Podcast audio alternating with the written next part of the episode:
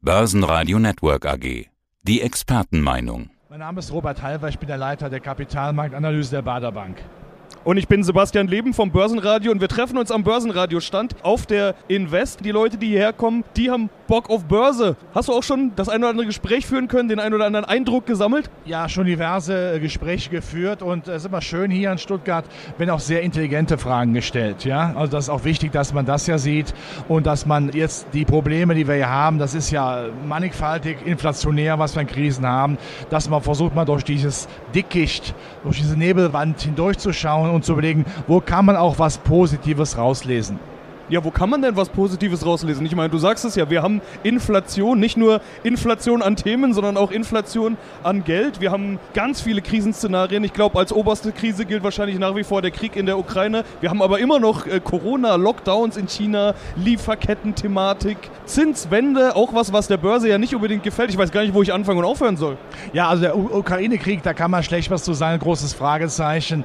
Äh, hoffen wir, dass es ein frohen Konflikt wird. Äh, irgendwann mal nur Schamö Scharmützel, aber ohne durch dramatische Dinge noch die Weltwirtschaft oder den Weltfrieden zu gefährden. Aber positiv ist zum Beispiel, dass die Chinesen ja bereit sind, zumindest bis Juni Shanghai wieder offen zu machen. Die müssen noch viel mehr machen. Die Chinesen glauben ja, das Virus ausrotten zu können. Das wird nicht funktionieren. Aber wenn sie ein bisschen aufmachen, ist das positiv. Da haben wir sicherlich die Inflation, die Zinsangst. Aber ich gehe davon aus, dass wir ab der zweiten Jahreshälfte eine gewisse Inflationsentspannung sehen. Nicht absolut. Die Preise bleiben natürlich verdammt und brutal hoch, aber die Zuwächse könnten ein bisschen kippen.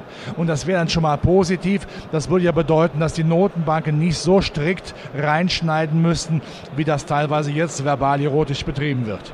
Mal eine ganz einfache Frage. Hier sind ja die Privatanleger, die haben natürlich nur gewisse Gelder zur Verfügung. Wenn die jetzt überall mehr Geld ausgeben müssen für alles, dann bleibt doch auch weniger zum Investieren, oder? Ja, aber Altersvorsorge ist ja ein Dauerthema in guten wie in schlechten Zeiten, sage ich mal, wie in einer vernünftigen Ehe. Aber wichtig ist ja, dass man das durchhält. Gerade jetzt, wenn die Kurse gefallen sind, gilt ja nicht mehr das Argument von Anfang des Jahres, der Aktienmarkt ist zu teuer. Wir stellen ja fest, in vielen Branchen, auch im Hightech, Hightech-Bereich, extrem sogar. Der ist ja, wenn man mal auf 20 Jahre schaut, ist ja die Bewertung von Hightech-Aktien weltweit auf dem Durchschnitt ungefähr. Das heißt, da hat man schon sehr viel auch verloren. Viele Zykliker sind günstig zu haben. Wenn nicht jetzt in einer günstigen Zeit, wann dann sollte man dann auch kontinuierlich und regelmäßig ansparen? Also kommen wir jetzt so langsam zu den Themen, die du vorhin gesagt hast, mit dem man muss auch mal die positiven Dinge äh, beachten. Da ist so eine Messe ja hervorragend, denn im, ganz im Gegenteil, man hört ja schon die ersten Fragen, dass die Leute nicht sagen, oh, wo soll ich investieren, sondern dass sie eher sagen, soll ich mein Geld da jetzt rausholen?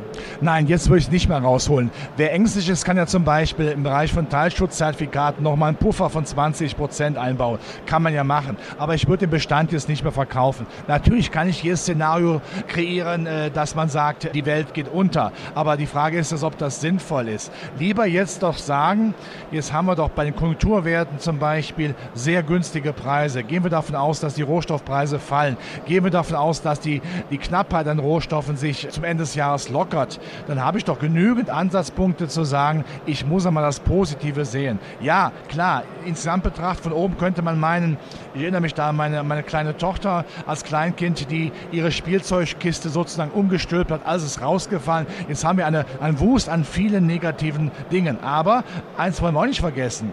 Wir haben eine Stimmung an den Märkten wie auf dem Friedhof um 12 Uhr nachts. Alle sind pessimistisch. Der berühmte Angst- und Gier-Index ist im scharfen, extremen Angstbereich. Ja, das sind noch Kontraindikatoren. Viele sind abgesichert. Viele amerikanische große Investoren stehen an Seitenlinie mit viel Cash. Also ein bisschen Lichtblick und die Sache dreht sich dann auch, zumindest im Sinne einer Erholungsrallye. Wo bräuchte man denn den Lichtblick?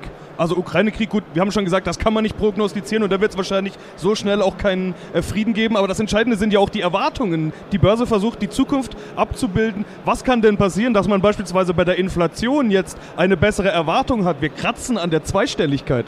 Also wenn die Chinesen dann sich doch ein wenig öffnen und damit die Vorprodukte wieder geliefert werden, hat das natürlich einen gewissen Inflationsentspannungseffekt. Das ist ganz klar.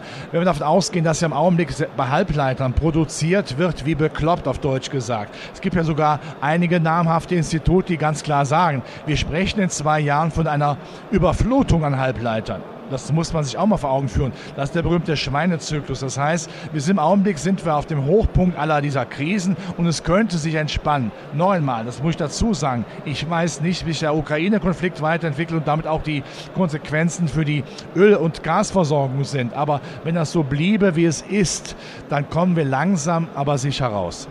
Wir sprechen jetzt über den Gesamtmarkt. Gibt es denn was, wovon man lieber die Finger lassen sollte? Tech ist ja ordentlich nach unten korrigiert. Auf der anderen Seite kann man das als Chance sehen. Wir haben rohstoffintensive Firmen und solange die Preise steigen, drückt das denen natürlich auf die Kosten. Nicht jeder kann die Inflation direkt weitergeben. Gibt es da irgendwas, wo du sagen würdest, hm, da momentan lieber mal gucken? Ja, die Corona-Lieblinge, die würde ich nicht anfassen. Nach wie vor die Netflix dieser Welt zum Beispiel oder die Essenslieferanten. Ja, das Geschäftsmodell wird überprüft, ob es überhaupt längerfristig taugt. Das muss man sehr klar erkennen. Dann ist die Frage, ja, die klassischen Energiewerte, Ölwerte haben natürlich ihren Lauf, aber wenn die Rohstoffe etwas nachgeben, wird da auch rasiert. Und wir haben eben über Hightech gesprochen. Hightech ist ja nicht gleich Hightech. Es gibt ja auch viele Bereiche, wo es eine Kriegsunabhängigkeit, eine Konjunkturunabhängigkeit geht. Zum Beispiel bei Robotics, bei Cloud Computing, bei der Ersetzung des Menschen durch die Maschine. Das läuft ja weiter. Das wird ja sogar durch den Wettbewerb noch verstärkt, damit man ja günstig anbieten kann. Da habe ich keine Probleme, wenn die Zinsangst mal abebbt, dass man da wieder reingehen sollte. Die Essenslieferanten hast du jetzt gerade angesprochen. Die haben ja so ein bisschen was von Kräuter Fürth. Es ging hoch in die erste Liga und seitdem ging es irgendwie nur noch bergab. Müssen die raus aus dem DAX? Gehören die da nicht rein? Also der, der DAX hat ja Regeln und per heute könnte man sagen, ja. Könnte durchaus sein, dass die Essenslieferanten dann rausfliegen und dafür Bayersdorf und oder Rheinmetall reinkommt. Ja, das ist einfach ein Geschäftsmodell gewesen, das wunderbar gel gelaufen ist, als Corona da war. Da musste man ja, um mich selbst zu kochen, was bestellen, aber irgendwann ist es auch vorbei.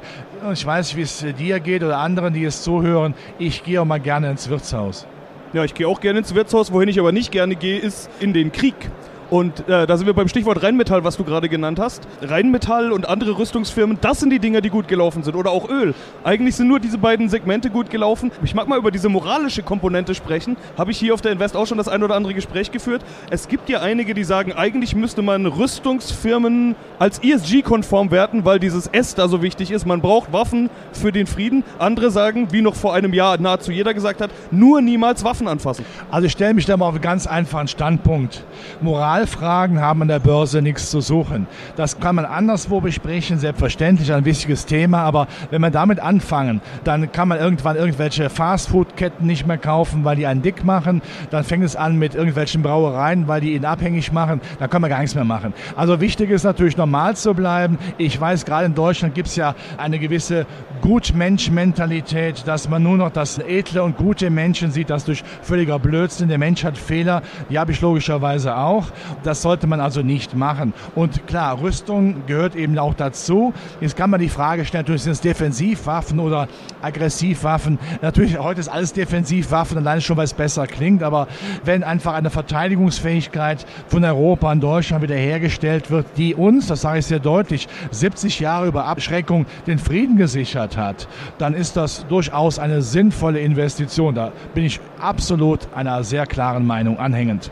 Öl will ich dann gleich auch noch mitnehmen, äh, wenn wir gerade schon drüber gesprochen haben. Warren Buffett hat ja vor nicht allzu langer Zeit noch Ölfirmen gekauft. Da haben viele gesagt, warum denn jetzt noch? Ist doch Ewigkeiten jetzt gut gelaufen und irgendwann, also dass das Ölzeitalter irgendwann vorbei sein wird, da sind wir uns doch einig. Die Frage ist nur, wann? Was sagst du zu Ölfirmen? Es sind dann die Ölaktien längerfristig interessant, die beides machen, die also quasi die klassischen Öl Lieferanten sind, die aber auch, wie zum Beispiel eine Total in Paris, in Frankreich, sagen, wir wollen auch die erneuerbaren Energien mit reinholen. Dann macht das sicherlich Sinn, dann ist man auf beiden Seiten bespielbar, um es so auszudrücken. Dann macht das sicherlich Sinn. Aber die reinen Klassiker, die nur auf Öl setzen, würden natürlich dann sofort geschnitten, wenn dann zum Ende des Jahres die Rohstoffpreise nachgeben.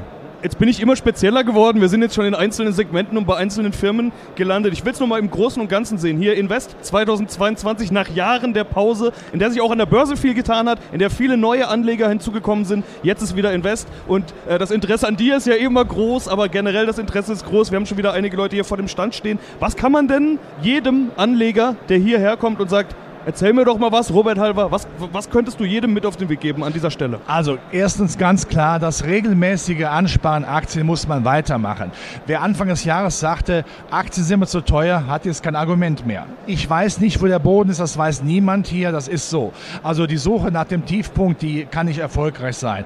Also sage ich dann regelmäßig jeden Monat reingehen, einen vernünftigen Durchschnittskurs, Einstandskurs haben, das ist das eine. Und das andere ist natürlich, wenn ich davon überzeugt bin, dass die Welt nicht untergeht, und davon bin ich überzeugt, dann kaufe ich doch bitte die Aktien, die ein Geschäftsmodell haben, das funktioniert. Das sind die Konjunkturwerte bei uns in Deutschland, die vom Wiederanspringen der Weltkonjunktur sofort profitieren. Auch übrigens, weil sie weltweit ja ihre Absatz- und Energiebezugsquellen haben. Die sind ja gar nicht so auf Putin festgelegt. BSF zum Beispiel, wenn die in Indien produzieren, kommen sie auch in die Vergünstigung von dem billigen Öl, das Putin nach Indien verkauft. Das darf man auch nicht vergessen. Das gehört dazu. Und dann die Hightech-Werte. Ja, sie müssen sich noch ein bisschen austoben. Wir brauchen nur einen dramatischen Sell-Off. Aber wir haben es eben besprochen. Cloud Computing, ersetzen uns Menschen durch die Maschine, Robotics. Das sind ja keine Themen, die tot sind. Das ist nicht der neue Markt. Das ist die Zukunft. Das geht weiter. Robert Halver, vielen Dank für deine Einschätzung. Bitte sehr. Börsenradio Network AG.